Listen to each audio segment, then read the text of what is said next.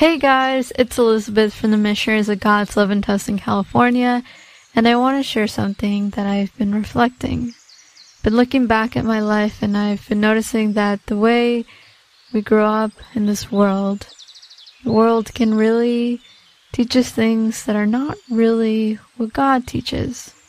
For example, we learn that science is the one way we can truly know things.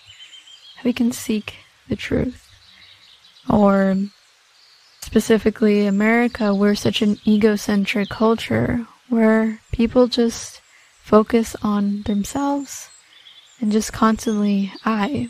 But I want to encourage you to not let the world consume you and do not easily follow what the world teaches, but continue to walk with God.